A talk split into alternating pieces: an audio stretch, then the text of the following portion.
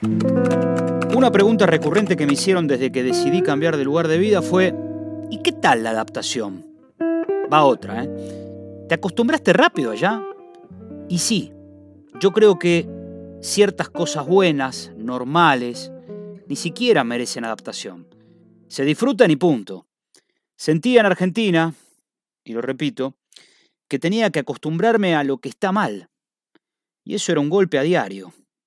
El tránsito alocado, el colectivo lleno, el subte que no llega, los precios que suben a diario, el coche que pasa el semáforo en rojo, la basura tirada a cualquier hora, la mierda de los perros en la puerta de tu casa, el que te tapa la salida del garaje con su auto, la moto sin casco y sin patente, el chorro y la policía que no te cuida del chorro.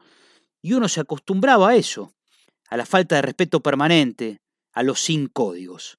Y entonces lo anormal es habitual y lo normal pasa a ser extraordinario.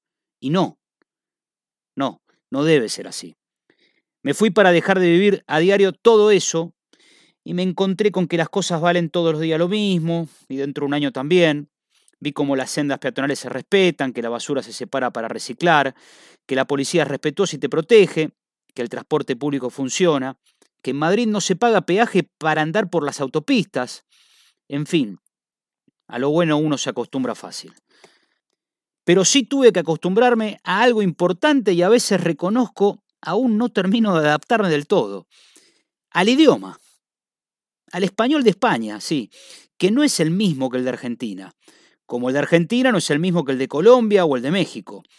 Entonces tuve que agudizar el oído y pedirle a la mente de un tipo de 40 ya que trabaje un poco, a tratar de entender la segunda persona del plural, esa que repetíamos de memoria la primaria y hasta a veces ni sabíamos conjugar o nos costaba hasta leer en voz alta del manual Capeluz. Para nosotros es ustedes, pero para ellos es vosotros. Y es así siempre y para todo. Y aquí eres tú y allá sos vos. Para algunos puede parecer algo sencillo, pero les aseguro que es complicado, sobre todo para alguien que encima se dedica a hablar, a comunicar, o al menos a intentarlo. ¿Nos entendemos? Sí, claro, pero hay que esforzarse, sobre todo para participar en una conversación entre cuatro locales y uno, el visitante. Porque sí, pese a todo lo bueno que se vive y que les contaba, todo lo bueno que se respira, que se disfruta, uno no deja de ser visitante.